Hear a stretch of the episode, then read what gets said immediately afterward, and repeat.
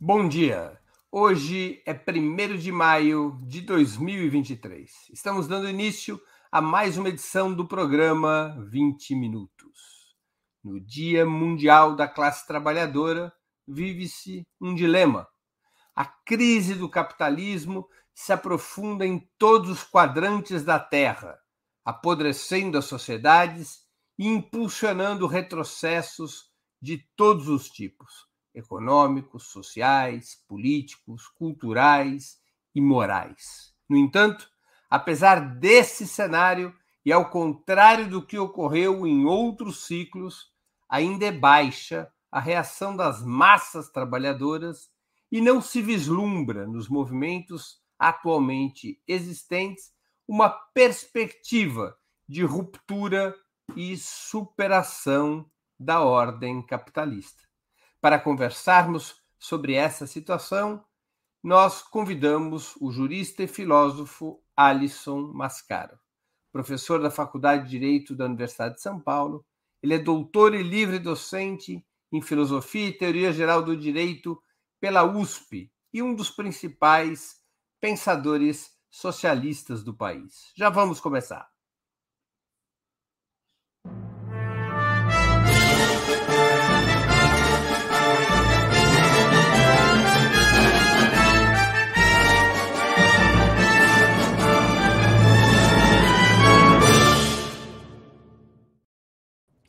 Bom dia, professor. Muito obrigado por aceitar nosso convite. Uma honra ter novamente sua presença no 20 Minutos. Bom dia, querido Breno. Uma honra, uma alegria estar novamente com você, com todas e todos do Opera Mundi. Professor, em todas as crises anteriores do sistema capitalista, ocorreram também rebeliões anticapitalistas, algumas vitoriosas e outras derrotadas.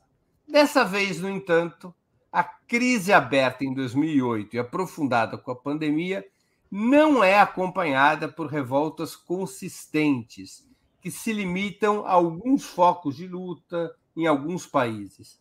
Qual seria a explicação, na sua opinião, para essa aparente abulia? Querido Breno, é, dando mais uma vez a minha saudação, bom dia a todas e todos que nos acompanham. É, Existem dois é, pés para um sucesso de uma luta social e também para o fracasso de uma luta social. Um pé, e nunca é só um, do, um dos dois pés, é um e outro. Um pé é a condição da objetividade da reprodução social. O outro pé é aquele da subjetivação das e dos agentes em luta. Então, na tradição do marxismo, as pessoas dizem que são as condições objetivas e subjetivas em união que formam o sucesso, ou então que dão causa ao fracasso de uma luta que, num certo momento, podemos dizer que nem está existindo. É, existem alguns que erradamente se apoiam apenas num dos pés, é o economicismo. Estas pessoas diriam assim: capitalismo está em crise, então ele vai acabar e o socialismo chegará, porque ele está em crise. É sentar-se na semente da crise econômica, esperar ela virar árvore, e quando ela se tornar árvore, já estamos em cima da árvore e colhendo frutos. Este é o economicismo. Do outro lado, se for só um dos pés, é o subjetivismo. E esse subjetivismo diz assim: vamos lá, classe trabalhadora, vai dar certo. Por que vocês não estão fazendo um processo de luta, vocês estão é, desempregados, vocês estão passando fome, onde já se viu? Vamos lá. Este é o subjetivismo. Qualquer uma das duas posições é ruim, é muito errada na leitura social, porque a economicista crê que só porque vivemos uma crise estrutural, só daí já viria a revolução. E do outro lado, não importa o que veja, o que aconteça, o que se dê, a classe trabalhadora será mobilizada na base de refrão, ou então de chamamento aos brios. Deixem de ser reformistas, reacionários, conservadores e tomem a sua posição conforme devido. Nenhuma delas é uma ciência de entendimento da realidade. A ciência de entendimento são as condições objetivas e subjetivas aneladas, mas não de qualquer jeito atreladas, entendendo qual é essa dinâmica. E agora, nessa dinâmica, nós podemos ver que, objetivamente, a crise do capitalismo nossa, a nossa crise do capitalismo atual, ela é uma crise de um modelo específico, de um regime específico de acumulação dentro do capitalismo. Este regime é aquilo que eu chamo, em dois livros meus, Estado e Forma Política e Crise e Golpe, ambos da Boitempo, eu chamo de pós-fordismo.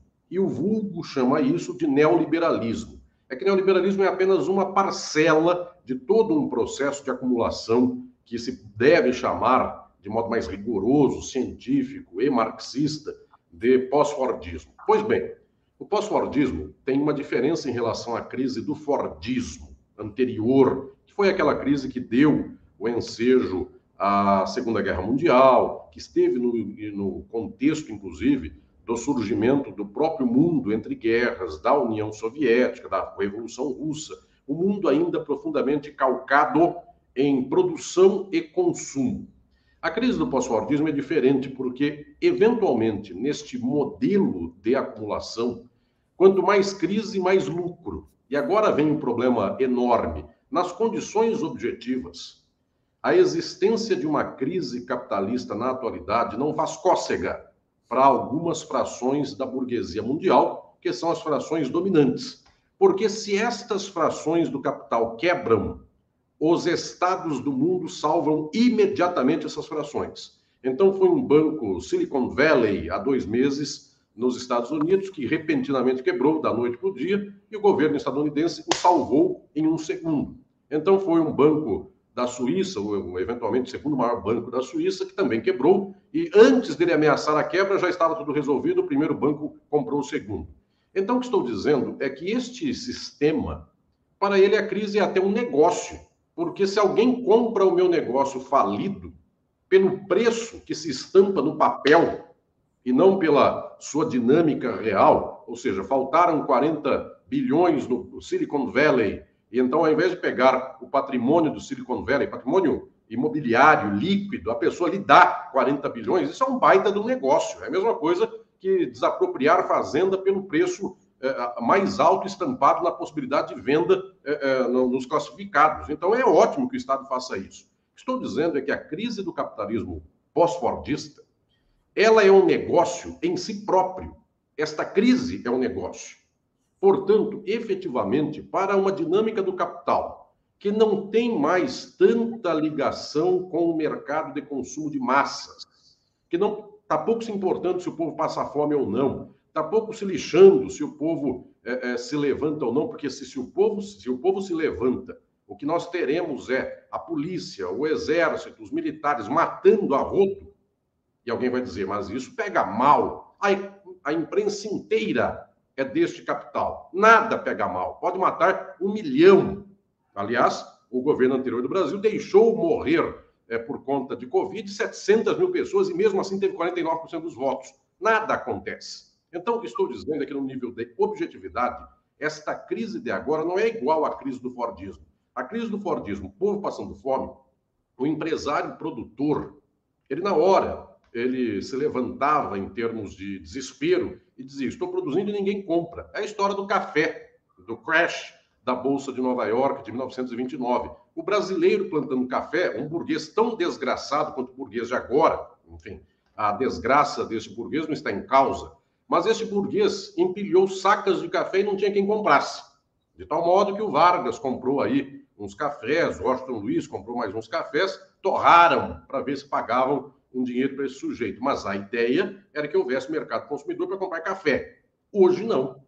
Hoje a dinâmica é totalmente outra. Claro, essa dinâmica posterga cada vez mais os momentos de ápice da crise, porque quem paga esses 40 bilhões para o Silicon Valley, quem paga a conta do, do Credit Suisse quando compra outro banco, efetivamente nós estamos fazendo uma pilha de papéis, uma pilha de dinheiro que só se sustenta atualmente porque o dólar é o papel impresso numa maquininha, que ainda o mundo tem como sendo o seu papel referencial, só que o que sustenta o dólar e essa pilha de papéis que estão na base de mais ou menos 7 a 10 vezes efetivamente o PIB do mundo inteiro concreto, circula em termos de especulação, papéis, derivativos, dinheiro, dinheiro imprimido mesmo na forma de maquininha de impressão, de 7 a 10 vezes mais do que economia concreta, eh, real, no sentido de fisicamente posta em produtos que possam ser comprados e vendidos, esta economia se empilha de 7 a 10 vezes mais, porque atrás dela tem toda a coerção da forma política do capital. É isso que eu digo lá no livro Estado e Forma Política. É o Estado. Então, os Estados Unidos, enquanto forma política do capital, os Estados Unidos dizem: se você não acredita que o meu papelzinho aqui, que é verdinho, está escrito um dólar, vale um dólar, se você não opera mais na base do meu papelzinho, eu te mato.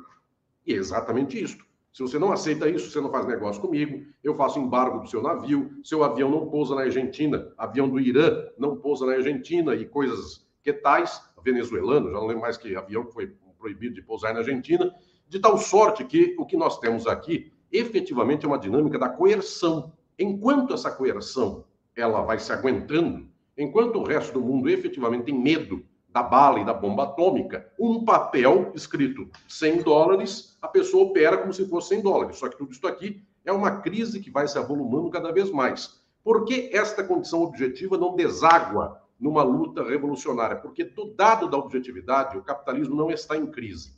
O Brasil no Bolsonaro nunca teve tanto sucesso capitalista, efetivamente, no Temer e no Bolsonaro. Quando vocês pegam por aí os latifundiários do Mato Grosso, quando vocês pegam esse povo que explora é, empresa de segurança, essa gente por aí vai desmatando a Amazônia para pegar ouro, essa gente está nadando em dinheiro. Então não é lógico dizermos Brasil foi muito mal nos governos Temer e Bolsonaro, porque só é lógico isso nesta que é a faceta objetiva deste país urbano, deste país que depende de empregos, cuja média salarial é R$ 1.350, R$ 1.500 no máximo. Então, a maior parcela da população brasileira ganha R$ 1.500 se é uma pessoa casada, ou eventualmente o marido e mulher, a, a economia dessa pessoa gira em 2,600, 2,700. Se eventualmente tem filhos, eles têm que gastar 2.700 todo mês, dando a conta de pai, mãe, um filho ou dois filhos, ou três filhos. Então, observemos nós, a maior parte da população brasileira vive a sua vida tendo por teto dois mil reais por mês, dois mil e pouco para uma família. Para toda essa gente, o capitalismo está em crise mas não para aquele a, a latifundiário do Mato Grosso.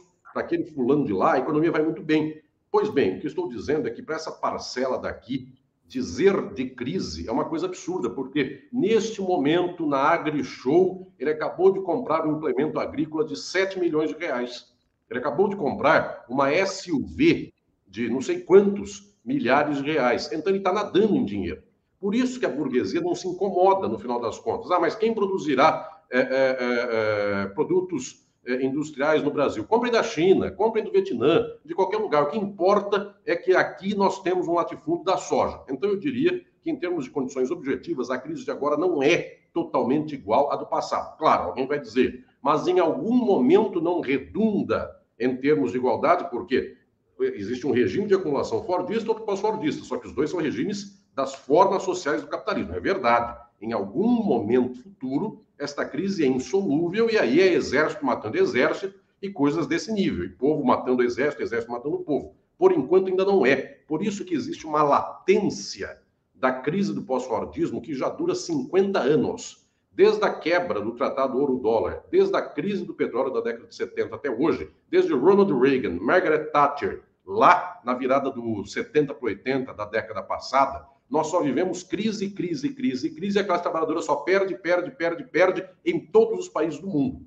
E esta crise não explode no nível da sua impossibilidade de reprodução. Ela continua se reproduzindo porque a crise é o negócio do pós-fordismo. Então, Breno, eu diria que a primeira perna do porquê nós não mudamos o mundo nessa situação atual se deve à natureza deste regime pós-fordista. Para quem quiser ler isso, capítulo 5 do meu livro Estado e Forma Política e capítulos 1 e 2 do meu livro Crise e Golpe, para explicar a natureza do que é crise no capitalismo. Agora eu chego na segunda perna, querido Breno, que é a perna do que se diz tradicionalmente subjetividade e subjetivação.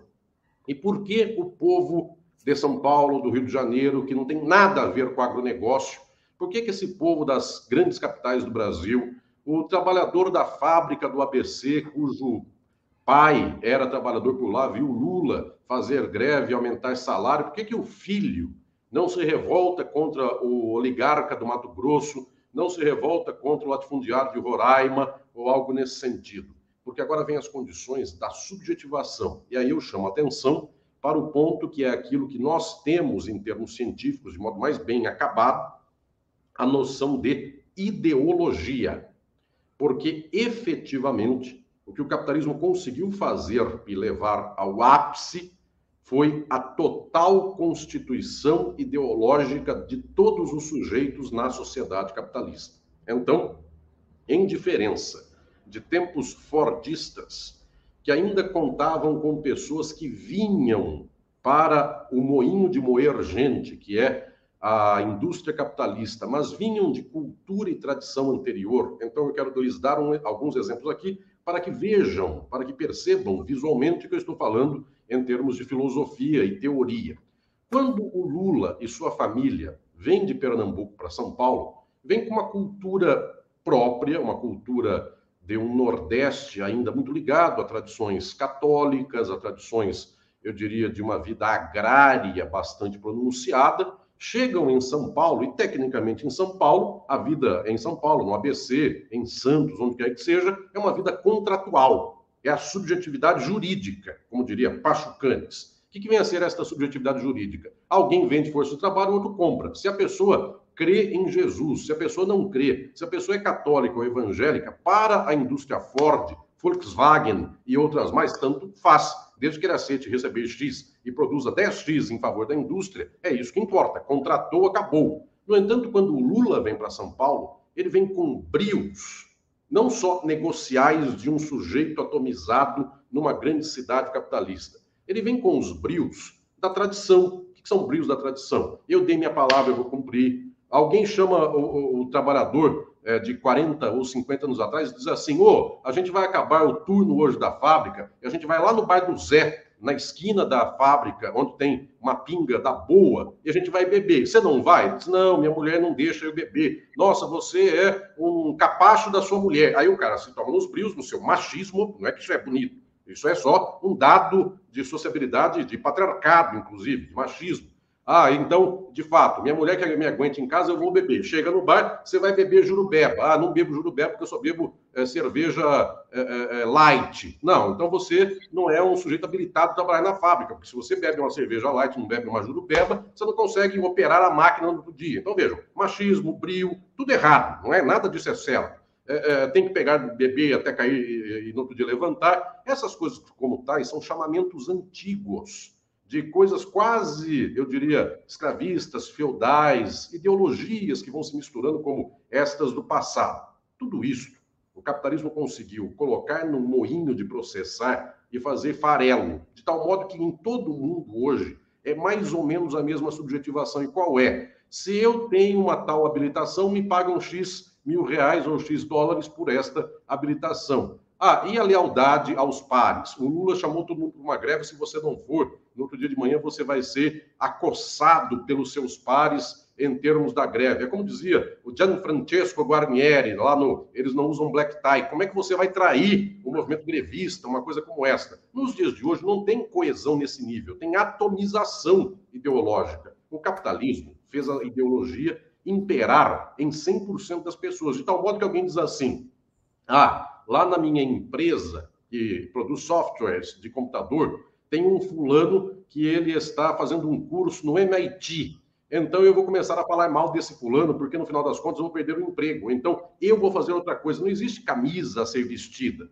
De tal sorte que toda a sociedade capitalista hoje é uma ideologia que perpassa do Lehman ao mais pobre dos trabalhadores igual. A ideologia é a mesma. Essa ideologia é individualismo, cada qual cuida de si, ninguém cuida dos outros.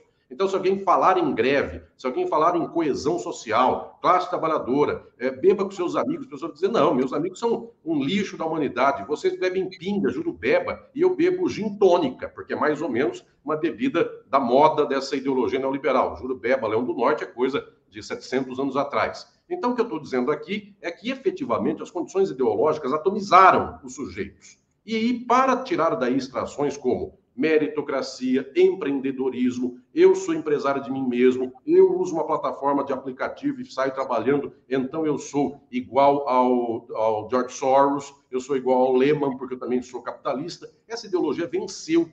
Então, o que eu diria é que no nível da subjetivação, nós perdemos velhos laços que nem capitalistas eram, mas eram reaproveitados é, pró e contra o capitalismo, esses laços de coesão orgânica nós perdemos, então, a noção, pô, você também é do Nordeste, não me faz passar vergonha. Ou então os imigrantes no Brasil, quando dizia, um fulano dizia, pô, ô Patrício, eu sou português, você também, você vem me envergonhar aqui no Brasil. Essa noção de Patrício, eu sou original de Portugal, eu sou da Itália, você é de Nápoles, outro é da Calábria, isso acabou. Enfim, qualquer um é qualquer coisa e qualquer um somente vem de força de trabalho. Eu diria que nos níveis de, de subjetividade, nós tivemos uma mudança de uma total explosão ideológica capitalista e nós não sabemos ainda enfrentar isso. Por quê? Porque nossa forma tradicional de pensar luta de mobilização ainda é aquela da porta da fábrica que diz assim: seja um sujeito macho. Eu não estou fazendo isso como elogio, estou fazendo como crítica, só estou dizendo como era.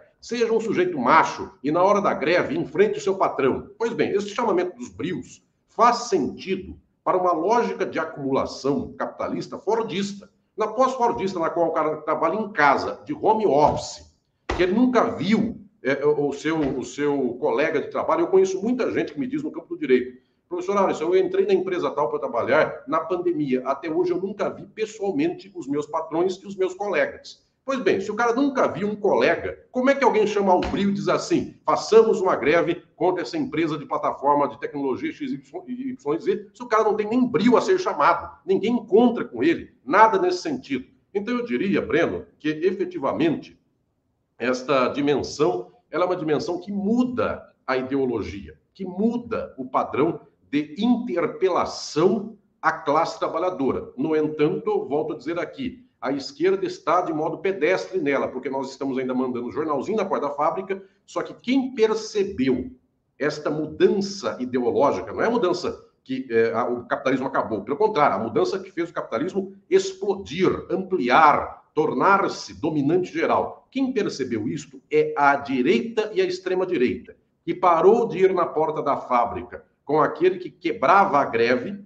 então, ela nem se ocupa mais de porta de fábrica e ela passou a falar diretamente para 8 bilhões e meio de indivíduos atomizados no mundo na forma de rede social. Então, a extrema-direita do mundo, ela fala na forma de rede social, ela alcança 8 bilhões e meio de pessoas. Ah, o povo só tem 10 segundos no metrô, no trem, para ficar vendo meme de internet. Todo meme da extrema-direita é altamente eficaz. E a esquerda, testão em grupos de WhatsApp, dizendo: façamos uma reflexão sobre o, o, o, o Boric e o Petro. E aí vem uma reflexão de meia hora que o cara no, no, ônibus sacolejando, no primeiro segundo ele já parou. Então, efetivamente, nós temos um povo inteiro que ideologicamente está apto a ser conduzido pela extrema-direita, que também não é igual ao do Mussolini, que era uma extrema-direita fascista, ao molde da greve geral que eu acabei de dizer da esquerda, apenas a contrafação. Qual que era a lógica do Mussolini? Pegar, botar o exército inteiro marchando na rua, os camisas negras, etc, etc, etc. Hoje, Trump, Bolsonaro, esse senhor Orbán da Hungria, não estão nem aí com marcha ou algo nesse sentido. Eles operam na base de 140 caracteres em Twitter porque eles descobriram esta inflexão da luta ideológica no capital. Quem não descobriu é a esquerda e, por isso, a extrema-direita navega de braçada nestas condições de objetividade e subjetividade do capitalismo de hoje.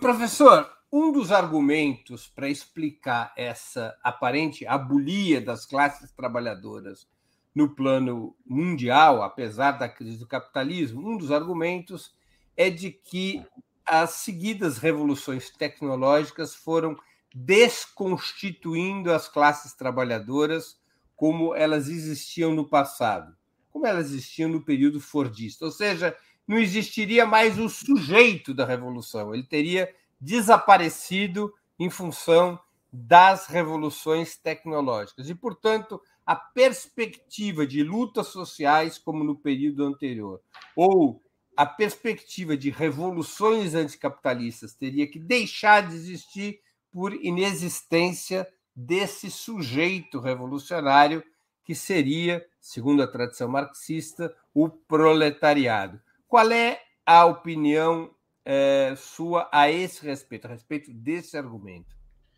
É, querido Breno, toda vez que alguém dá o argumento de que mudou é, a condição da reprodução social e, portanto, não há mais possibilidade de fazer a revolução, esta é uma ideia cansada de gente que jogou a toalha e de gente que atrapalha efetivamente o processo de batalha é, de transformação do mundo. Porque, muito pelo contrário, a mudança da tecnologia, a mudança das condições de sociabilidade, efetivamente, elas levam o mundo capitalista arrastado ainda mais ao alto da sua contradição. Então, quando eu disse agora há pouco, nas condições objetivas da reprodução do capitalismo, que eu ter uma economia mundo de X milhões, trilhões de dólares em termos de produção de parafuso, computador, avião, é, soja, que são é, que seriam produtos concretos da, da, da, do modo de produção capitalista, resultados concretos do modo de produção capitalista, e 7 a 10 vezes mais de papéis especulativos, eu estou dizendo que no curto e no médio prazo, esta crise é só um baita no negócio. Então, ela não acaba nesses momentos. Só que em longo prazo, e esse longo prazo não dá para quantificar quanto é, em longo prazo, em algum momento, isso é simplesmente a hecatombe. Porque na hora que tudo isso entra em parafuso, entra em parafuso, eventualmente, em um mês. O capitalismo mundial pode acabar em um mês. Ele pode durar, pode durar 100 anos para chegar no mês, mas ele pode acabar em um mês. Querem exemplos muito banais? O Brasil inteiro depende de um cabo de internet dos Estados Unidos. Eu estou aqui em São Paulo, o Breno está em São Paulo. É muito provável, mais ou menos por onde eu moro e o Breno mora, que nós estejamos a dois quilômetros um do outro. Enfim, moramos numa certa região central de São Paulo. Pois bem, eu estou ao vivo com o Breno. Para que todos vocês me acompanhem, eu escute o Breno, o Breno me escute, esta imagem que eu faço e o Breno faz vai aos Estados Unidos e volta para um cabo. Então, o que eu estou dizendo é que, efetivamente, nós dependemos de um cabo dos Estados Unidos, dois cabos para os Estados Unidos e um para a Europa. Se isto rompe, a economia mundial vai para o buraco em um pulo. Claro, alguém vai dizer, ah, um dia ela aguenta, alguém vai lá com um submarino, enfia um cabo no outro e resolve o caso. Isso é verdade se o problema do mundo fosse um problema de tecnologia física. Isto eu não tenho dúvida.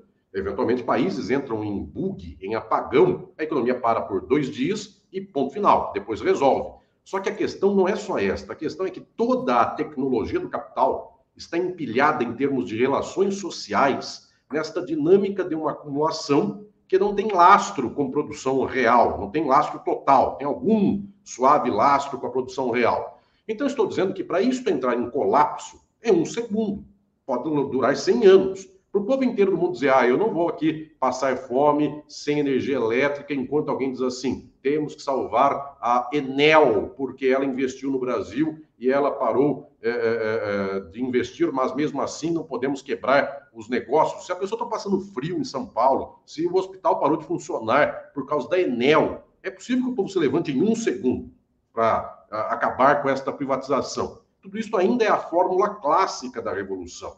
Só que estou dizendo que o capitalismo tem agora um colchão de gordura que ele estende para um tempo maior, isto que no passado era uma crise imediata. A Light, quando tinha um problema de eletricidade, o povo de São Paulo se levantava é, é, logo em seguida. A Enel é capaz de fazer mil coisas. E os senhores vão dizer, ah, o professor está dando exemplo hipotético. Não estou.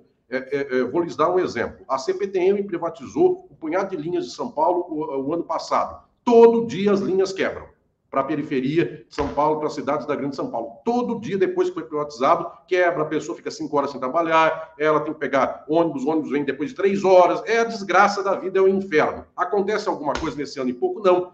Para quem que o povo votou? Para o Tarcísio. Não votou na Haddad. Então, o que eu estou dizendo é que, efetivamente, isso não levou à mobilização popular. O povo está sem trem e o povo continua votando na direita. Porque, embora sem trem, a direita é Jesus, a direita fará com que sua filha não seja lésbica, a direita fará com que a sua casa não seja dividida por três famílias e a pessoa venha lá um marmanjo usar seu banheiro, como disse aí alguém Bolsonaro ou família Bolsonaro, algo assim, que são fantasias do inconsciente de que vem um marmanjo mesmo e, e, e ande na sua casa. Então, o que eu estou dizendo é que estas circunstâncias, elas têm um certo grau de objetividade que não tira a crise final e quando alguém disser assim, que a tecnologia ela mudou a forma de revolução, eu posso dizer que ela mudou o contexto, a formação mas, social. Mas o sujeito clássico da revolução do marxismo, que é o ela efetivamente muda, ela muda a formação e muda a operação de relação social. Só que o capitalismo está em crise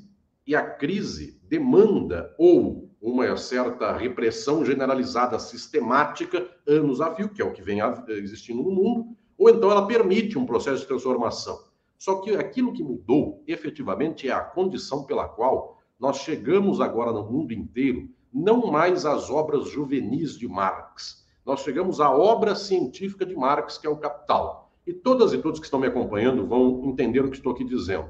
As revoluções do século XIX e XX no Brasil, no, no mundo, e no o Brasil é só um exemplo, eu estou falando mais do mundo do que no Brasil, as revoluções do século XIX e XX operavam o marxismo mais de braço curto possível. Estas revoluções eram as revoluções que se faziam com os apontamentos, os esboços de Marx, lá nas obras eh, primeiras e intermediárias, que nem eram tão científicas. Eh, talvez o contexto mais fundamental eh, de Marx e Engels, de chamamento à luta, tenha sido o manifesto do Partido Comunista, e o Manifesto do Partido Comunista, que inclusive está aqui na minha parede, um quadro com ele inteiro, e faz a imagem do Marx e do Engels aqui no livro em alemão. É, é, é, o Manifesto do Partido Comunista diz que o espectro ronda a Europa, o espectro do comunismo, e acaba com trabalhadores de todo mundo univos. Pois bem, esta dimensão alimentou, eu diria, a prática marxista pelo século XIX e pelo século XX. Então, o que, que é a luta socialista? Juntar os trabalhadores do mundo. Isto é o procedimento, eu diria, médio de uma leitura marxista, que também, do outro lado, é o mesmo procedimento que habilitou a direita, porque a direita não tem nenhuma diferença em termos filosóficos desta frase do Marx, ela só tem exatamente o outro lado. Por que, que não tem nenhuma diferença? Porque o Mussolini, quando organiza é, é, e fache os fácios, os feixes de combate, este fascismo quer dizer, vamos juntar os trabalhadores contra o inimigo. Apenas ele falou que o inimigo era o comunista. O comunista ia acabar com a sua casa, acabar com a sua família, ele ia raptar sua filha, coisas assim. Então, a ideia de juntar todo mundo, ela não é uma ideia exclusiva da esquerda nem dos revolucionários. A direita também usa a mesma coisa. A direita diz assim: nós somos brasileiros e o estrangeiro vem aqui para nos roubar, o chinês, enfim, cada dia cria uma fantasia, o ouro de Moscou, qualquer coisa assim. Essa ideia de união, nação, classe trabalhadora, nesse nível, ela não é exatamente a maior ciência do marxismo. A maior ciência do marxismo é Marx em O Capital. É a sua obra máxima, a obra a qual ele dedicou a vida inteira, na qual ele estuda a dinâmica da luta de classes a partir das formas da reprodução social do capitalismo. Esta é a dimensão decisiva. Essa dimensão decisiva me faz entender que a estrutura do capital é toda feita não por coesão nem por organicidade de classes, mas por vínculos relacionais da forma mercadoria, da forma valor e da acumulação. Quando Marx chega nesse ponto, ele percebe o seguinte: o capitalista explora e todos os demais sujeitos da sociedade são explorados. Então, quando eu digo assim, não tem mais o trabalhador orgânico da fábrica, com a cultura da fábrica, acabou o ABC de trabalhadores de 7 mil eh, eh, trabalhadores da indústria metalúrgica tal, então alguém diria: nossa, o marxismo tradicional agora teve um baque. Isso é porque o marxismo tradicional ficou na frase de efeito da, do Manifesto do Partido Comunista. Porque se nós avançarmos para o Marx, é agora que começa a luta.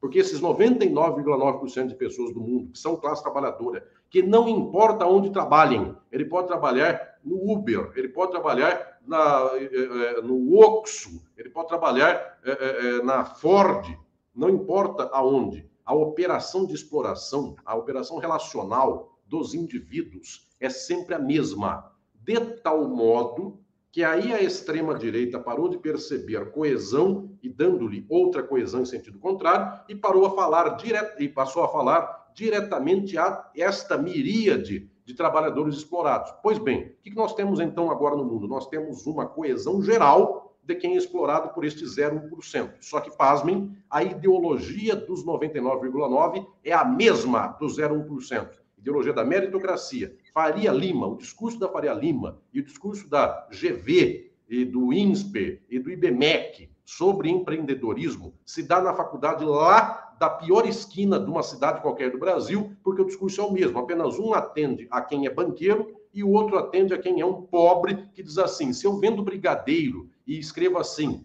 brigadeiro do amor é capaz de vender mais brigadeiro no dia. É a mesma lógica de meritocracia que faz um banco dizer assim: eu sou um banco que não polui, não use folhas de cheque, use é, cartão de crédito tal e qual. É a mesma desgraça, enfim, é a mesma lógica a, a obtusa de mundo. Pois bem, agora é que o marxismo começa, porque agora o marxismo percebe que a minha revolução não se faz em fábrica. E por que, que agora ele começa? Porque a revolução que se faz em fábrica não é revolução.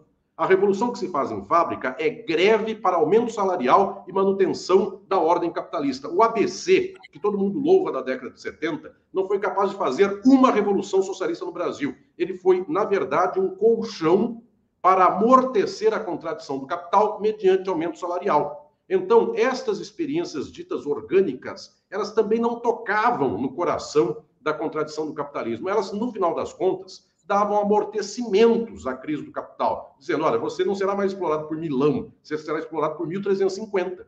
Olha, você ganhou 350 reais. O pai e a mãe, que passam de mil para 1.350, ganham, sei lá, 2.700. Então, de 2.000, ganharam 700 ao cabo do mês, que já é um certo desafogo do colarinho. Então, o que estou lhes dizendo é que esta leitura organicista também não é marxista, porque, no final das contas, o que ela faz, efetivamente, é mobilização sindical e revolução não é sindicalismo. Eu não estou dizendo que a revolução é totalmente antissindical, nem que o sindicato possa habilitar-se a ajudar a revolução. Só que a forma do sindicato é a forma da legalidade, das instituições, de aumento da forma mercadoria, de distribuição do, da, da, do, da riqueza do capital para a classe trabalhadora, distribuição de uma parcela. Luta socialista é o fim da forma mercadoria, é o fim da exploração assalariada. Então, querido Breno, eu diria para todas e todos que quando vocês acham que agora não tem mais a classe trabalhadora enquanto um sujeito da fábrica, é agora que começa, porque os sujeitos são todos os sujeitos que operam a relação social do capital. O dia em que nós descobrirmos a fórmula de acesso a todos esses sujeitos, aí não tem mais sindicato para ser pelego entre luta trabalhadora e capital. Aí é 100% das pessoas, é o conjunto de todas as pessoas que tem que resolver a sociedade capitalista. Então, eu diria que, pelo contrário, ao invés dessa leitura cansada que diz assim, acabaram os sindicatos, acabou o ABC, a Ford não tem mais planta de 7 mil trabalhadores no Brasil, agora que eu digo para vocês, a luta está começando, porque agora não tem sequer salário para amortecer, agora a luta é capitalismo ou socialismo. Professor, é, no passado, certos acontecimentos históricos ajudaram a construir a subjetividade revolucionária, ou a espalhar a subjetividade revolucionária para o mundo. Um fenômeno, um episódio conhecido, claro, é a Revolução Russa, e outros episódios nós tivemos ao longo da história. Eu faço a seguinte pergunta: a consolidação da China como um Estado capaz de disputar a hegemonia contra os Estados Unidos poderia ajudar a impulsionar uma nova onda anticapitalista no planeta? É, eu diria, Breno, que a China é o último bastião da tentativa de organizar o capitalismo em termos ainda de lógicas de coesão parciais.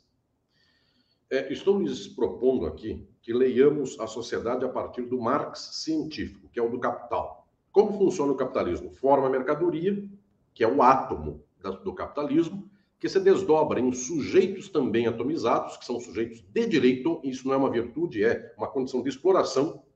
Ser sujeito de direito é poder vender força de trabalho para qualquer um, abstratamente, e qualquer sujeito, então, é só um sujeito abstrato, não importa a sua dignidade, se ele precisa de pão, de feijão, o que importa é que ele terá o que as suas condições contratuais eh, lhe derem, então ele não terá o que precisa, ele terá o que o contrato lhe pagar. Esta dinâmica que chega ao átomo do capital, isto é o decisivo. Porque quando nós perdemos todas as gorduras e chegamos a este átomo, aí é matar ou morrer. Aí é o capitalismo em crise, do qual não tem mais remendo. E por isto que a classe trabalhadora poderia, neste momento histórico, começar a abrir a verdadeira fresta de leitura de mundo que vai dizer: o problema não é a Argentina, o problema não é Cuba, o problema não é China, o problema não é Estados Unidos. O problema é o capitalismo. Daí a minha insistência muito grande que o século XXI seja o tempo para o qual nós não digamos, o problema é o TST. Porque se eu localizar o problema no TST, Tribunal Superior de Trabalho, eu estou ainda na forma do capital. Greve, peço aumento salarial, o TST não dá. Ah, peço condições melhores para o cipeiro, quem é da CIPA. E o TST, devido à reforma do Michel Temer, não dá mais garantias para os cipeiros. Essa luta é luta dentro do capital. Eu preciso transplantar para além de CIPA, sindicato e TST. Eu preciso entender que há um problema do capitalismo e o dia que a humanidade inteira começa a compreender isso, então eu chamo de Uber a trabalhador de fábrica, de quem trabalha eh, plantando soja no Mato Grosso, a quem produz implemento agrícola na China, e digo, o problema do mundo é um só. E você produz implemento, o outro planta soja, só que o problema de um é o problema do outro.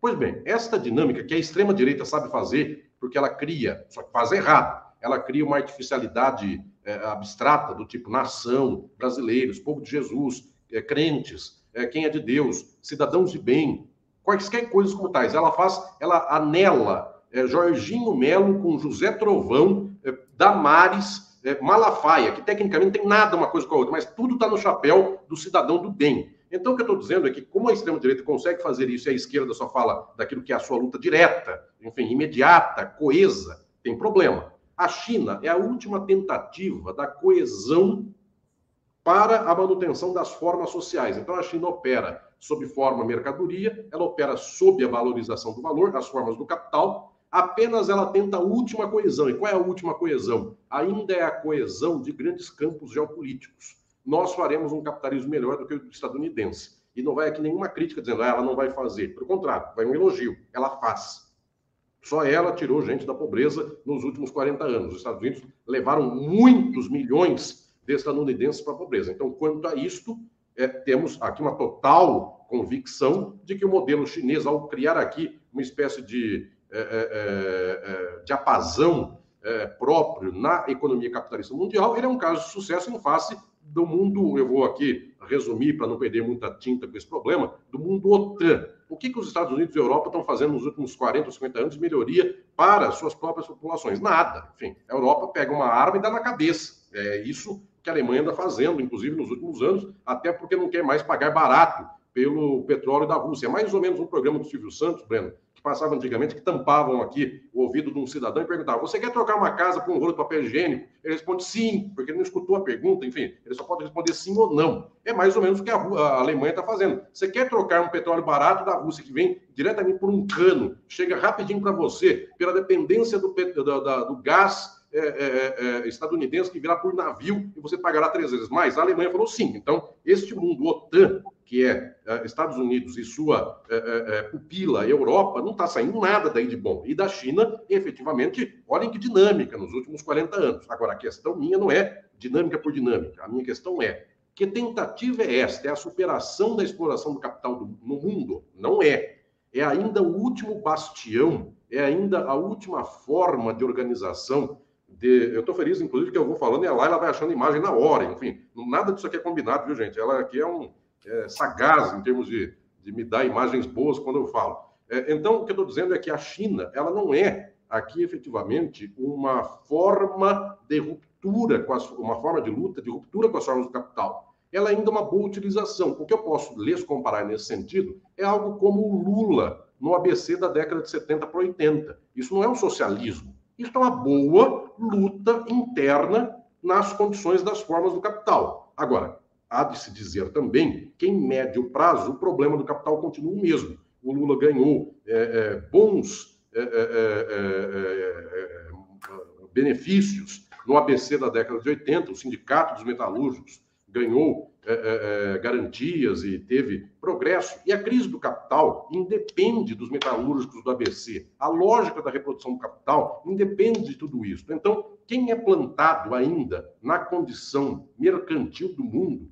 sofre a contradição da crise desta própria forma, ainda que tente minorar. Porque alguém vai dizer assim: ah, mas melhor que houvesse o Lula em 1980 do que alguém que não lutou lá no México em 80 e seu sindicato foi desmontado e o trabalhador ganhou menos. Sim, só que ao cabo, o que ganhou mais e o que ganhou menos estão sob a lei da valorização do valor e no México, no Brasil, nos Estados Unidos, na Europa, na Finlândia, está todo mundo dependente desta estrutura de acumulação que é a crise do capital. Então, Breno, a sua resposta, não, a sua pergunta não deve ser respondida nos termos China boa, China ruim, porque, senhoras e senhores, se alguém olhar para o mundo OTAN e olhar para a China, efetivamente a China está abrindo ferrovia, ela está uh, abrindo frente de emprego, etc, etc, etc. Menos gente morreu proporcionalmente lá do que em qualquer lugar do mundo. É um caso de sucesso. Se alguém olha para o Lula no ABC e compara o Lula com o Joaquimzão, Ninguém vai dizer para mim, é tudo luta da, sob forma do capital. É tudo luta sob forma do capital. Mas o Joaquimzão era o pelego para amortecer totalmente. O Lula puxava umas coisinhas para a classe trabalhadora. Então, não estou comparando tudo do mesmo modo, mas estou dizendo,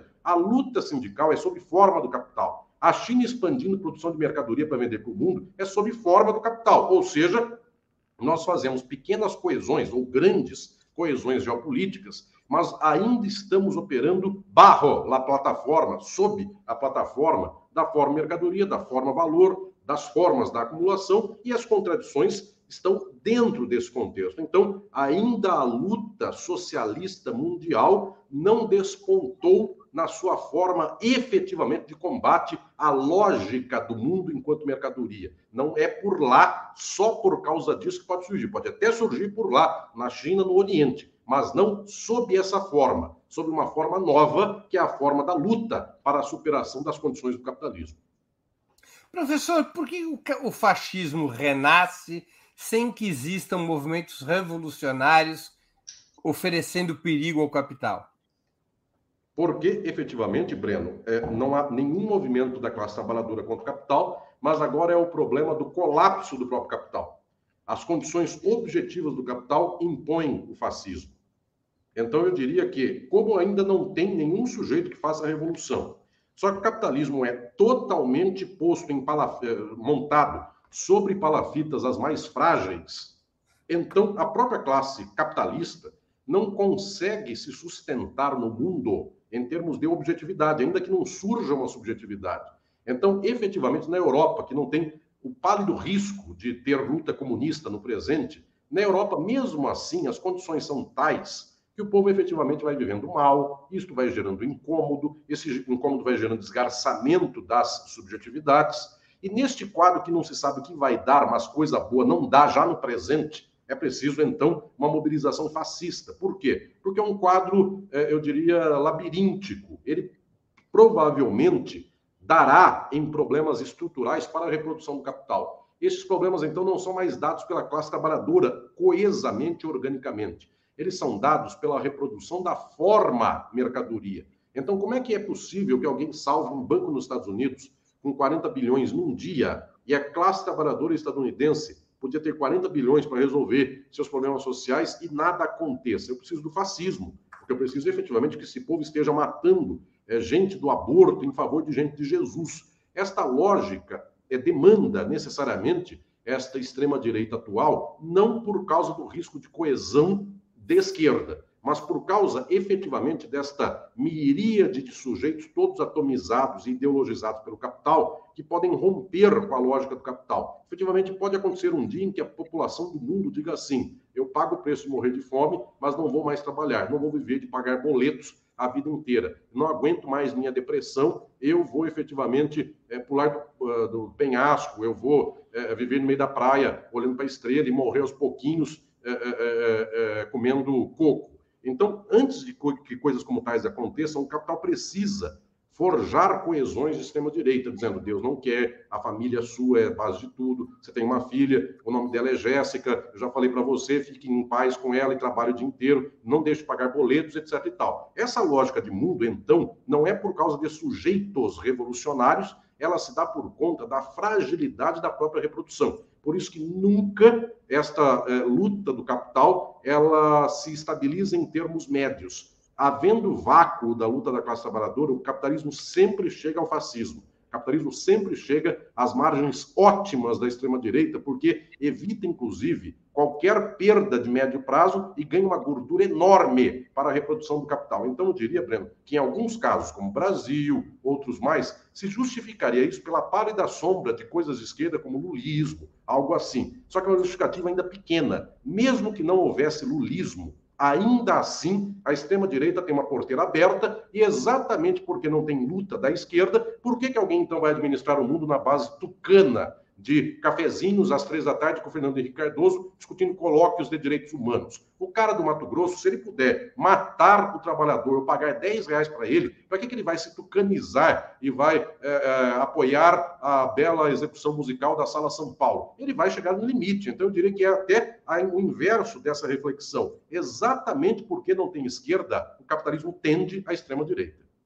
Professor, é, você fala em luta socialista, em luta anticapitalista, mas as experiências revolucionárias do século XX mostram que o socialismo foi muito mais uma decorrência de movimentos por objetivos menos ambiciosos que o socialismo do que propriamente um programa. A Revolução Russa, por exemplo, paz, pão, terra e liberdade.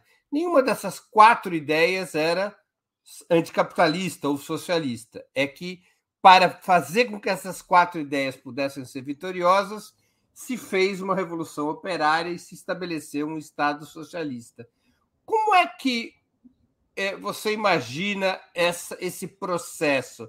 A luta anticapitalista ela apareceria em estado puro ou como no passado, vinculadas, digamos, a reformas que são capazes de mobilizar as classes trabalhadoras e como contingência para implantar essa reforma é que desponta o ímpeto revolucionário.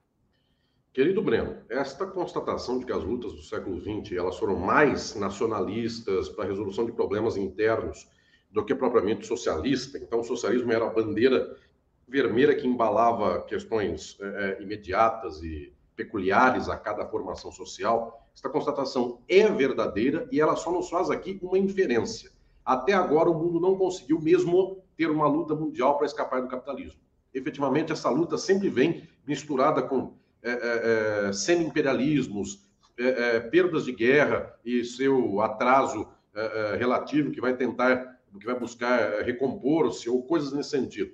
Então, essa nossa dimensão nos dá aqui uma percepção muito clara de que as lutas do mundo efetivamente não alcançaram a forma de luta socialista.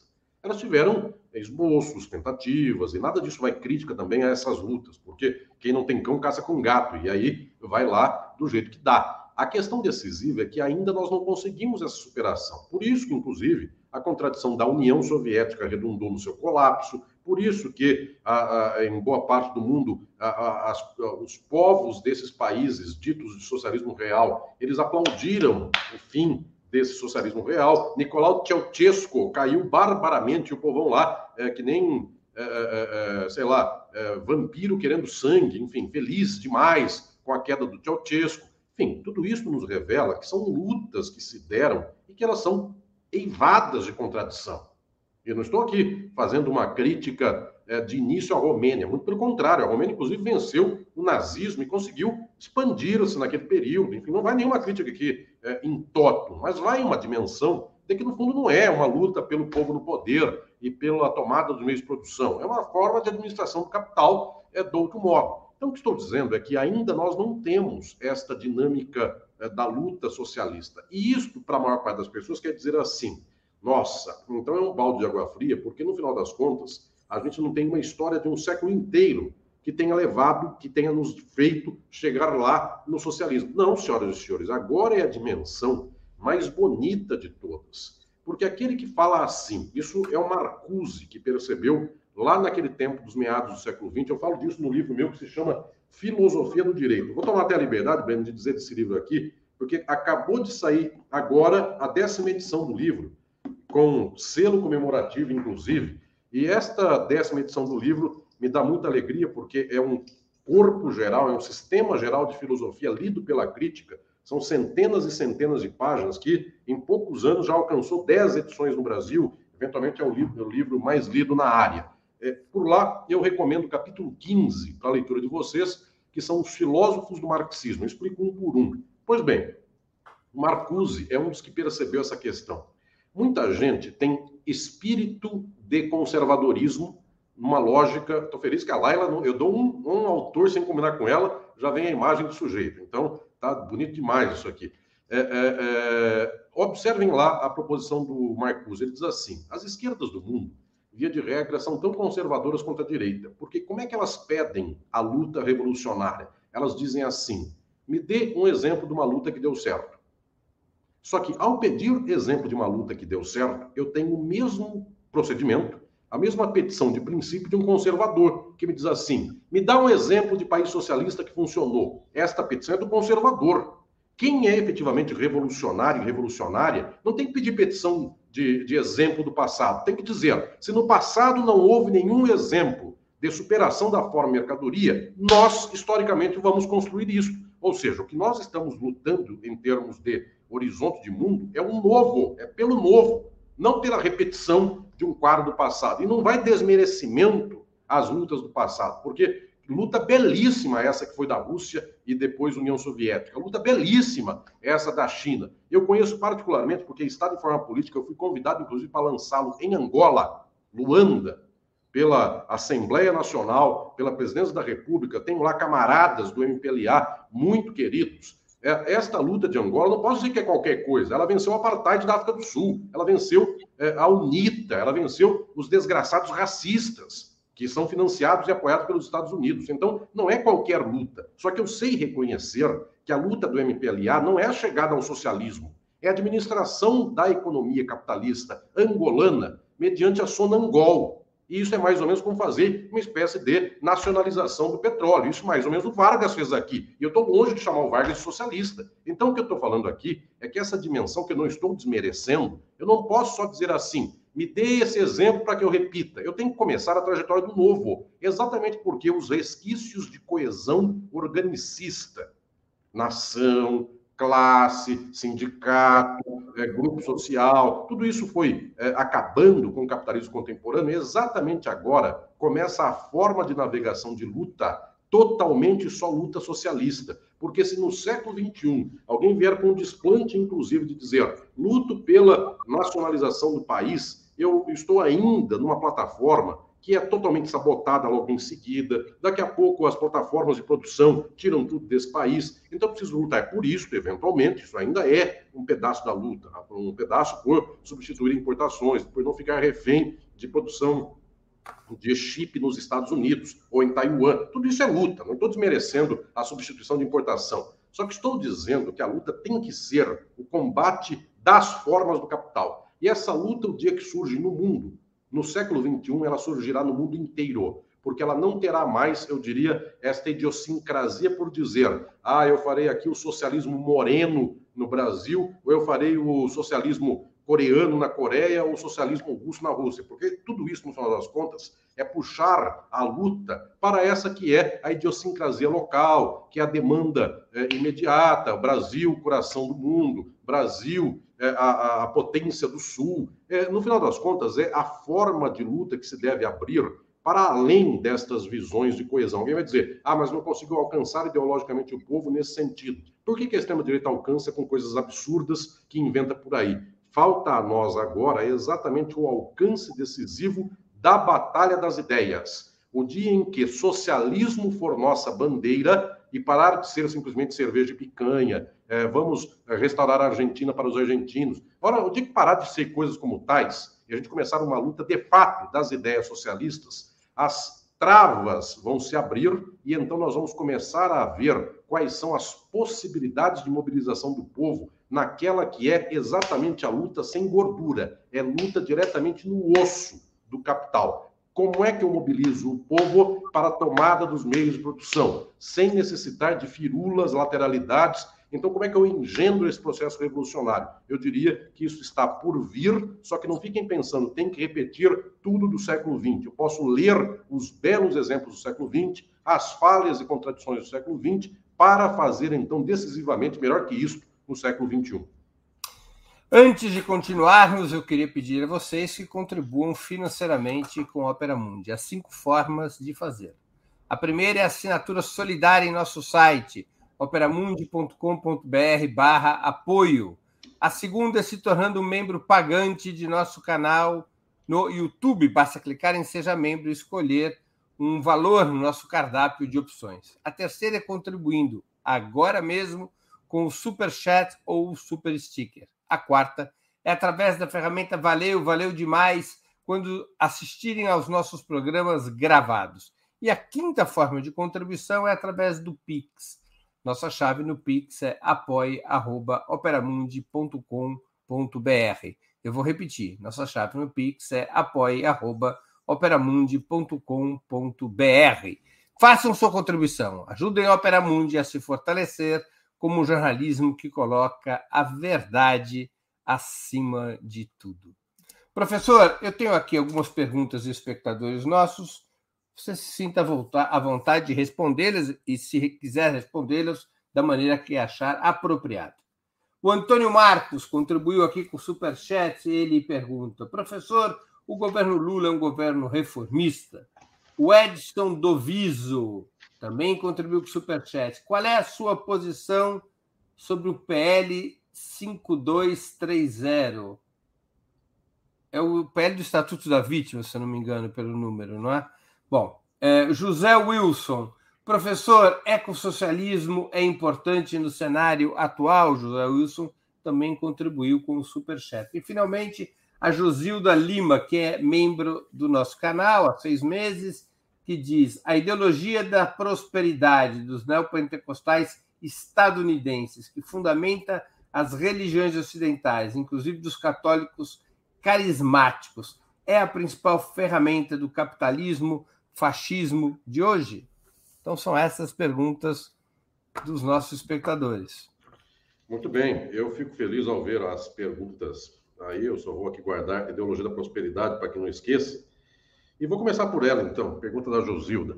É, a ideologia da prosperidade é uma das manifestações daquilo que eu chamo de ideologia com I maiúsculo, que é a ideologia do capital. Ela pode ter várias facetas, ela pode, em algum momento, é, apoiar-se mais em uma, é, é, é em uma força do que outra, então ela pode ser ideologia da prosperidade, ela pode ser meritocracia diretamente. Então, há momentos em que a meritocracia é mais falada do que propriamente ideologia da prosperidade, mas é tudo o mesmo bloco. O mesmo bloco é a defesa do capital. Então, eu diria que é, são usos possíveis, e quando isso não é possível, aí se vale o capital de outros instrumentos, como dizendo o Brasil é para Cristo, os Estados Unidos são para os brancos, aí vem racismo diretamente, ou coisas nesse nível. Então, são possibilidades é, que por aí é, existem. Quem me perguntou do Estatuto da Vítima, se é essa que foi a sua pergunta, é exatamente isso, é demonstrar que numa sociedade capitalista devemos pensar que esta sociedade ela está estabilizada e qualquer conflito social é sempre culpa é, é, é, é do indivíduo criminoso. Então, nunca pensar nas causas, sempre pensar somente nesta atomização é, criminoso e vítima. Enfim, é nunca pensar na estrutura geral dos termos sociais. A pergunta do ecossocialismo, eu próprio devolvo a pergunta, porque essa pergunta tem que ser feita para mim. Um ecossocialista está lutando pela tomada dos meios de produção? Um ecossocialista está tomando para fazer com que não haja mais propriedade privada na Amazônia e no Brasil inteiro, de tal sorte que as fazendas sejam de todas e todos? Se sim, é socialismo. Se não, é luta ecológica de é, conservação de unidade produtiva e contra o agronegócio do Mato Grosso, que é um certo reformismo. Então, eu, na verdade, não tenho que responder a isso, eu tenho que devolver a pergunta dizendo: você luta pela tomada dos meios de produção do campo imediatamente? Isso seria ecossocialismo. Se não é isso, enfim, para fazer com que acabem todas as propriedades privadas do campo no Brasil. É simplesmente por proteger é, é, mata ciliar de fazenda privada, com não mais 20 metros, mas 100 metros de, de linearidade é, é, no, no, entorno do rio. Isso é capitalismo reformista. Então, eu devolvo a pergunta para quem pergunta, porque efetivamente, é, e claro, quem pergunta deve fazer essa pergunta para quem assim propugna, porque a defesa do socialismo envolve também, necessariamente, uma retomada de um cuidado ecológico. Agora, não posso dizer simplesmente que as condições de cuidado ecológico sob o capitalismo sejam ecossocialismo, porque é desmerecer o socialismo e também é desmerecer a luta ecológica, porque não tem reforma possível do meio ambiente que seja é, é, é, feita é, sob as bases do capital. E a pergunta do companheiro aí sobre se o governo Lula é reformista, isso se for a, anunciado como tal, será um elogio. Porque, no final das contas, o governo Lula revolucionário não é, nem quer ser, nem propugna, nunca foi falado neste governo, nem nos anteriores de Lula, a defesa, a palavra socialismo, então ela nunca é pronunciada, então esse governo não é socialista, não é de luta socialista. Então, será um elogio se dissermos que ele é reformista. Nas condições de hoje, inclusive, se ele apresentar alguma reforma substancial, será um baita elogio. Via de regra, não é nem isso que se anuncia. Não tem nenhuma é, estatal que foi privatizada que está sendo é, que está em luta para ser retomada. Sequer a Eletrobras, que foi é, privatizada agora, no frigir dos ovos do final desse mandato desgraçado anterior, nem isso vai ser retomado. E olhem que passou uma janela de oportunidade do Lehman, que quebrou as americanas. Nem isso para retomar a Eletrobras foi feito. Uh, poderíamos reformar o ensino médio, coisa banal. Olha que dificuldade para fazer a reforma do ensino médio, porque não querem entregar uh, o jogo do Lehman e da educação como negócio não querem formar novas gerações minimamente uh, instruídas em humanidades é, no ensino médio. Não tem reforma militar nenhuma à vista, só tem apagar incêndio do dia a dia. Então, se alguém disser assim, o governo Lula é reformista, será um enorme e rasgado elogio que ele possa ser reformista, porque até o presente momento ele está administrando incêndio. Professor, vamos aqui então para mais uma, uma, uma questão. A eleição do presidente Lula, você já fez um comentário sobre eh, ser ou não reformista respondendo à questão de um espectador. Mas, na sua opinião, a eleição do presidente Lula abre uma nova etapa de lutas à classe trabalhadora brasileira? Abre uma nova janela de oportunidade para a luta da classe trabalhadora e da própria luta socialista? É, sim, Breno, na medida em que é, tira da frente é, provisoriamente é, este dreno de energias que foi o bolsonarismo, que foi o golpe de 2016, Temer e, e Bolsonaro e quejandos, mas também em si não tem nenhuma contribuição especial para as condições revolucionárias. Teria contribuição se fosse uma condição de governo no Brasil, como foi a do Hugo Chávez na Venezuela ou a do Evo Morales na Bolívia. Fala em socialismo, ainda que não faça, Chávez inventou uma expressão que é meio enigmática e quase é uma piada, mas era uma expressão, e portanto era uma batalha de ideias, socialismo do século XXI. Então isso ajuda, o povo fica escutando, socialismo do século XXI. Seja socialista do século XXI. Olhem que fala que a pessoa escuta e depois sai dizendo por aí, criança de 7 anos, fala para o seu coleguinha, ah, o comandante Hugo Chávez me que eu sou socialista do século, século XXI. Bem, uma criança que fala um negócio como tal, ele está falando socialismo. Aqui no Brasil não tem ajuda nenhuma nesse sentido. Não sai a palavra socialismo, é, é, não sai, inclusive, a palavra imperialismo.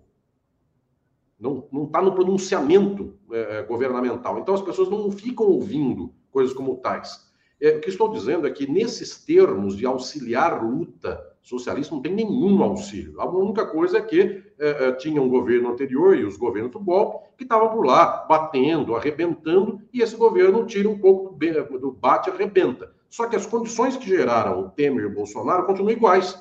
É a lógica do capital. É a lógica do capital em crise que leva à extrema-direita. Como também esse governo não organiza, olha que, que imagem é, é exótica, para dizer o mínimo, enfim, é, é, é, Laila, gostei dessa imagem aí agora, não que gostei dela, que exemplificou o horror numa imagem só. Então, o que eu estou dizendo aqui é que não tem abertura nesse governo para nenhum impulso de operação ideológica de batalha de, de ideias. E por causa disso, como também não mexe nas questões estruturais, não reverte privatização, não nacionaliza petróleo, não acaba com o poder dos bancos, não é, é, amplia os meios de produção progressista, os meios de comunicação progressistas, não mexe com o latifúndio, não faz a reforma agrária, deixa o MST se ferrar por aí nas mãos do, da, é, do Congresso Nacional e etc e tal. Qual que é o resultado disso em médio prazo? Foi só que tirou o Bolsonaro agora em 2022. Agora, qual é o legado? Sempre tem uma coisinha ou outra de legado, não estou desmerecendo isso. Mas daqui a pouco volta o de direito sob novo formato. Então, o que eu estou dizendo aqui é que qual é o impulso de uma luta socialista que vem daí? É, é a própria estrutura é, de uma esquerda do Brasil que há 50 anos rejeita o marxismo e rejeita falar de socialismo. Então, ela não ajuda nos termos da revolução. Claro, se reconhecer, ah, mas ela não está tirando da frente o, o Bolsonaro, não está dando um pouco de fôlego mental para a gente, porque cada dia era uma loucura melhor que a outra. Nesse sentido residual, sim, ela ajuda. Só que a luta socialista está nas mãos das e dos socialistas. Não tem governo que está fazendo qualquer parcela de contribuição para um país melhor nesse sentido de transformação estrutural do capital. Agora, qual que deveria, ou qual poderia ser o impulso decisivo para colocar a classe trabalhadora em movimento na situação atual? A liderança do próprio presidente Lula, eventualmente convocando a mobilização da classe para defender medidas contra a concentração de renda e riqueza, ou a atuação dos partidos, movimentos e coletivos vinculados aos trabalhadores? Como resolver o problema imediato da mobilização da classe trabalhadora? Nesse exato momento, começou o primeiro de maio no Vale do Angabaú, em São Paulo. As imagens mostram um ato importante, uma certa quantidade de gente, mas está muito longe de ser uma grande atividade de massas. Como é que rompe na sua opinião, professor, esse cerco inicial de desmobilização da classe? É, é, este cerco só pode ser rompido se nós tivermos tensão e lado. Então, um governo de concórdia não tem o que fazer para tensionar, porque ele não pode tensionar nem ter lado. Ele precisa estabelecer a junção, a coesão entre frações eh, exploradoras e exploradas do capital. Por isso que se não tem briga, para que, que alguém vai no Angabaú? Para ver show. Enfim, aí o atrativo é um show, não é a disputa é, ideológica. Agora. Dessa vez nem show tem. Então, se houvesse uma, uma disputa social que desde o final do ano passado, desde a eleição, dissesse assim: fomos golpeados, agora nós vamos golpear quem nos golpeou. Então, nós tínhamos uma tensão social, um enfrentamento tal, que a classe trabalhadora se punha nos brios. Aí vamos voltar mais uma, uma vez aos brios nós seríamos ariscos, no sentido de não simplesmente reagirmos passivamente à, evolução do capital, mas nós daríamos a pauta. Esquerda é isto, esquerda é criar a pauta, é criar a exposição da contradição. Não, a contradição não é criada pela esquerda, mas é revelar a contradição, nomeá-la. Isso é um ato psicanalítico. Dar nomeação ao mundo, dizendo a capital, a burguesia, a exploração e você é o explorado. Essa dimensão, como ela não existe, eu vou convocar as pessoas para quê? Para a celebração é, do Ministério da Agricultura, do latifundiário, junto com o Ministério do Trabalho do Trabalhador. É peculiar uma coisa como tal. Então, eu diria que o impasse é o impasse das esquerdas do Brasil dos últimos 50 anos. Esse impasse é que não se resolve. Porque também não é agora. As pessoas vão dizer, ah, mas o Lula, nesse momento de, de início do seu terceiro mandato, ele está fragilizado. É verdade isso. Eu sei reconhecer isso. Questão é: foi assim antes? Foi ao contrário antes? Foi assim. Será assim? Ainda quando esteve forte, não operou a batalha das ideias, não instigou a luta social. Então a dificuldade é esta, efetivamente. Qual é? A forma de luta dá nisso. E a forma de luta dá um fio, um fio é, frágil. Só que como é que a direita opera? A direita opera na luta. Essa é a diferença de nós a, direita, diz que é a esquerda de hoje, a direita opera dizendo: nós, os bons, contra os maus. Nós, os cidadãos de bem, contra os vagabundos, etc. Tem alguém que é contra nessa lógica da direita. De tal modo que o moleque de direita se instiga, dizendo: eu sou um soldado da Idade Média contra, é, é, é, sei lá quem, os pervertidos, a família do mal, o poliamor, não importa o que, enfim, são obtusidades que o, essa, esse jovem é, desgraçado vai pensando na vida, mas ele tem um inimigo.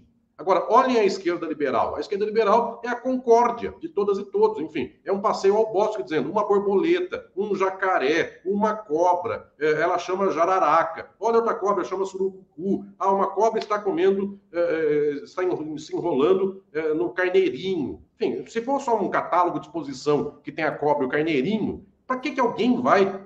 Que história que é essa? Enfim, até história de infantil para três anos de idade tem que ter contraposição. Isso é a forma literária do romance. Eu não posso passar um romance inteiro dizendo acordei, vivi, almocei, é, é, jantei. Isso não é história, novela de televisão. Eu preciso de um enredo que haja conflito.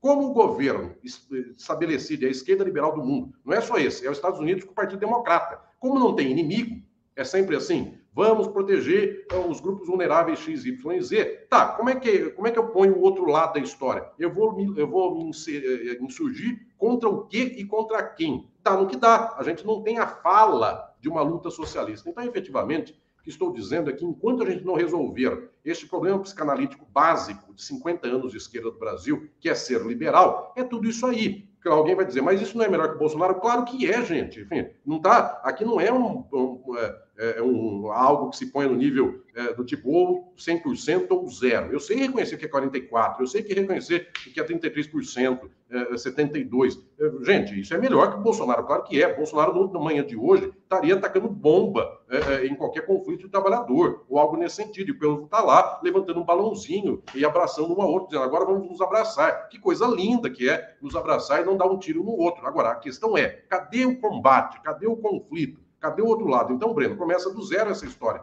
Nós estamos engajados no processo de luta, e esse processo, a pergunta, mas quem é que faz esse processo? Governo ou socialistas? O processo de luta socialista é dos e das socialistas. Então, não tem governo nenhum no mundo que tenha alguma contribuição a dar nesse sentido. Um governo reformista, no máximo, ele daria uma contribuição de poder ajudar na nomeação do mundo, e não simplesmente negar, denegar o conflito social. Como esse também não este governo, mas as esquerdas de modo geral, Partido Democrata, é, é, Lula, Kirchner, PT, esquerdas liberais do mundo, a esquerda da, da Espanha, coitadinha, que não consegue falar uma vírgula contra a OTAN, pelo contrário, é defensora árdua da OTAN e etc. A esquerda de Portugal, enfim, nossos é, companheiros de lá, que são ficam incomodados com qualquer crítica à OTAN, como não consegue fazer uma coisa como tal, fica um procedimento peculiar. E aí o Lula, que fez uma crítica à OTAN e foi encontrar-se com os chineses, como ele dá um passo para frente, mas não tem nenhuma retaguarda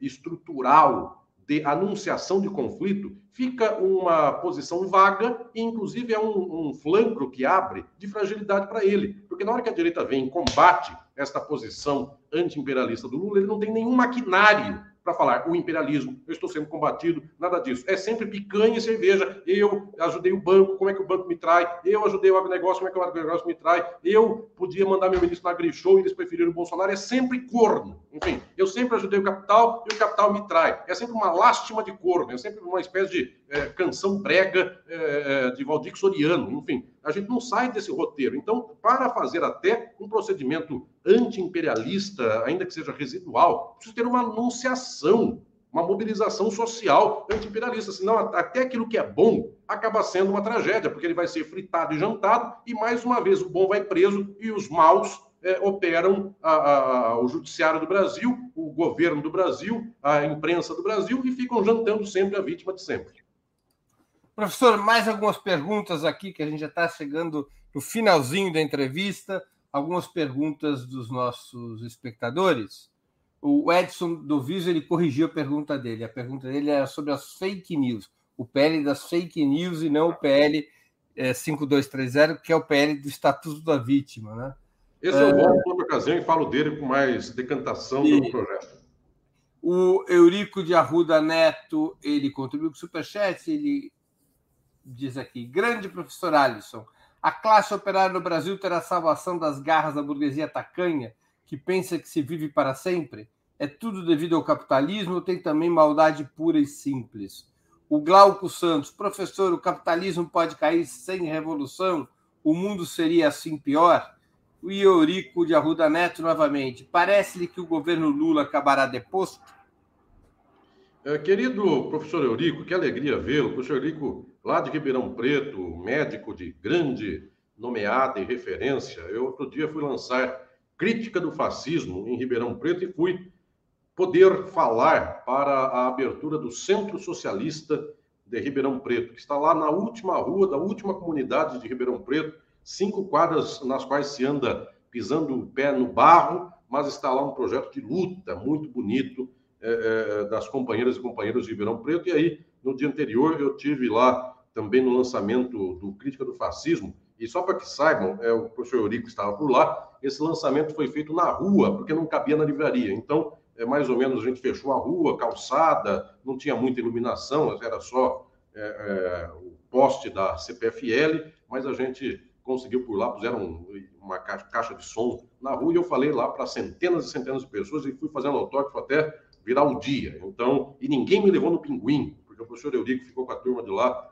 incumbido disso, mas eu fui longe na minha uh, sessão de autógrafos. Então, a questão aí, né, querido professor Eurico, a classe trabalhadora do Brasil e do mundo, ela é constituída pelos aparelhos ideológicos do capital. Daí, querido professor Eurico, Glauco que também mandou mensagem, querido Glauco, que me escreveu agora há pouco, professor Glauco, um grande jurista e um homem de luta da esquerda.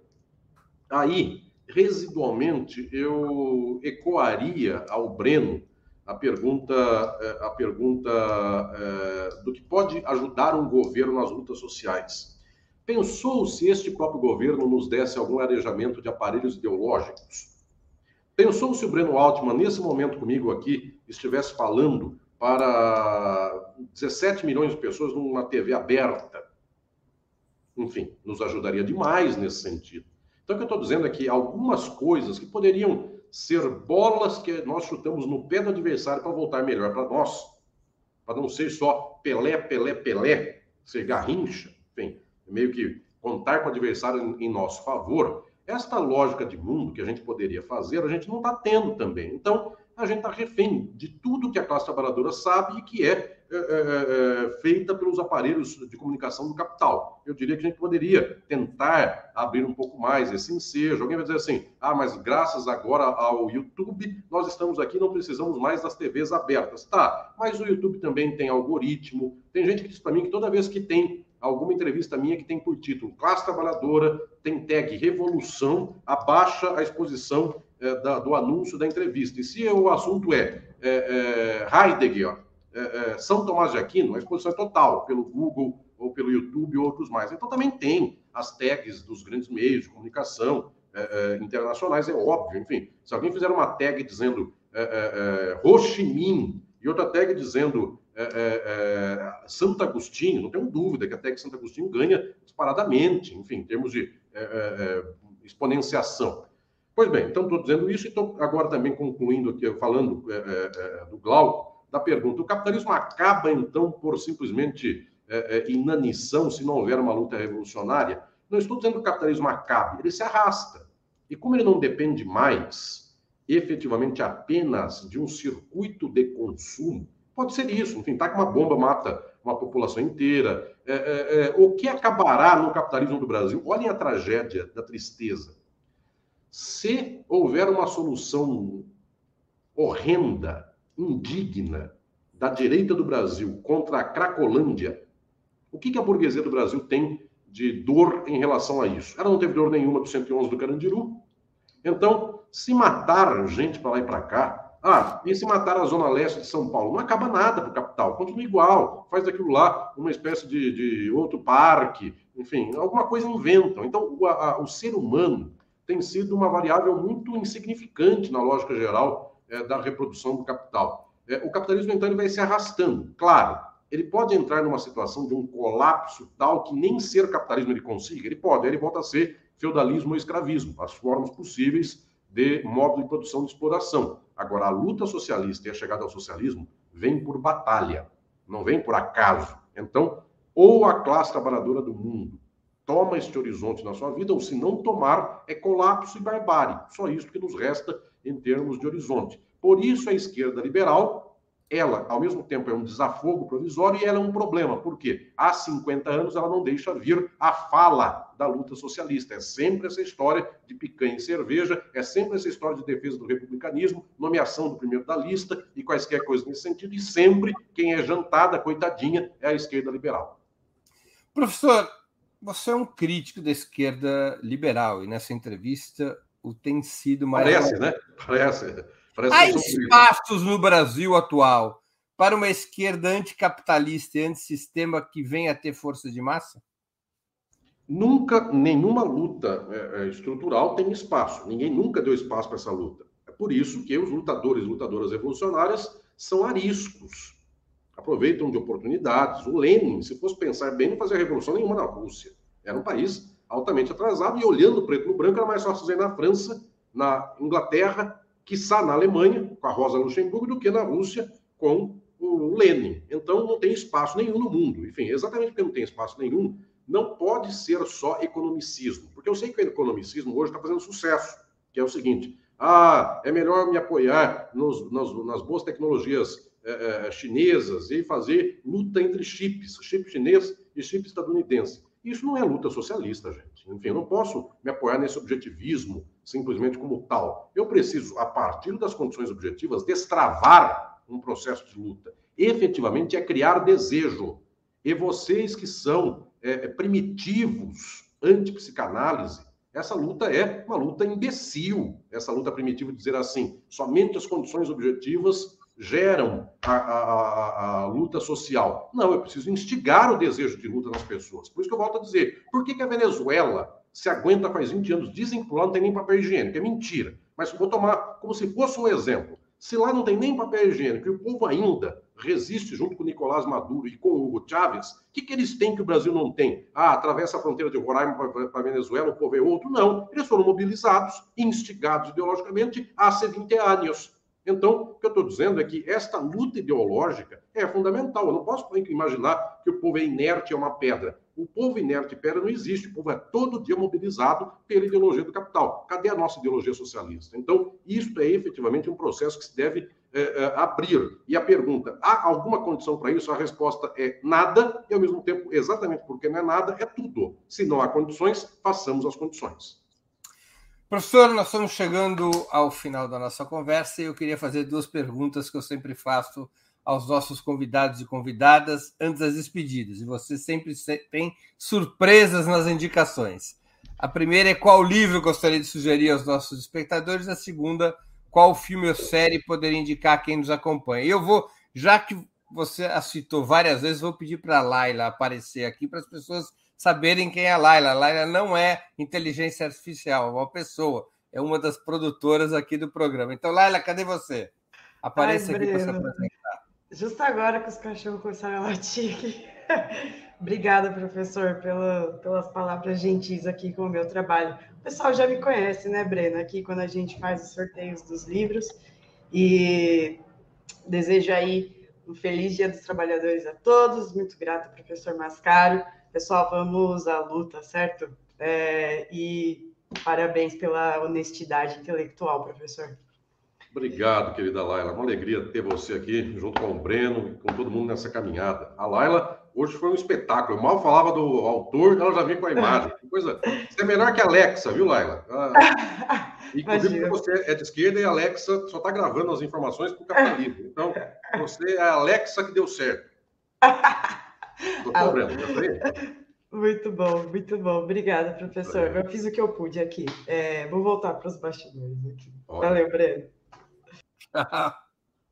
Breno, hoje não, não vou indicar uh, um livro e uma série, vou indicar dois livros. Então, o primeiro é um livro e o segundo é um livro. O primeiro livro é um livro que acabou de sair sexta-feira. Breno esteve comigo, com muita gente nesse lançamento, muita gente de peso, de muita uh, relevância. É o livro Brasil sob escombros, da Boitempo Editorial.